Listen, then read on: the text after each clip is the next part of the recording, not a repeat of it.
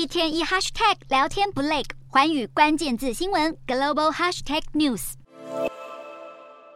穿着西装快步走入法院，他是通用电气的前工程师郑小青，同时也被指控是中国的间谍。郑小青在这个月三日，因为窃取通用电气商业机密的罪证确凿，遭到判刑两年。精通涡轮科技的他，多年前与积极发展航空产业的中国政府一拍即合。美国 FBI 探员发现，他与沈阳航天大学签订了战略合作协议，并且通过他成立的公司从中国政府获得经济利益。而中国间谍被逮捕，早已不是头一遭。真实身份是江苏省国安厅官员的徐元军，因为企图窃取通用电气的科技，被 FBI 引优质比利时逮捕。他后来在二零二二年十一月时遭重判了二十年。而在同年十月，还有十三名中国公民意图谋取美国检调单位的资料，不过被摆了一道。中国间谍案会这样层出不穷，是因为偷窃别人的技术是让自家产业发展最省成本的方式。郑小青和徐元军的案例都跟航天产业有关，加上美中关系恶化，过去那一套和外国公司合作，然后转移技术的方式只会越来越难。或许未来在科技业的美国民众会发现，间谍被揭露已经成了日常。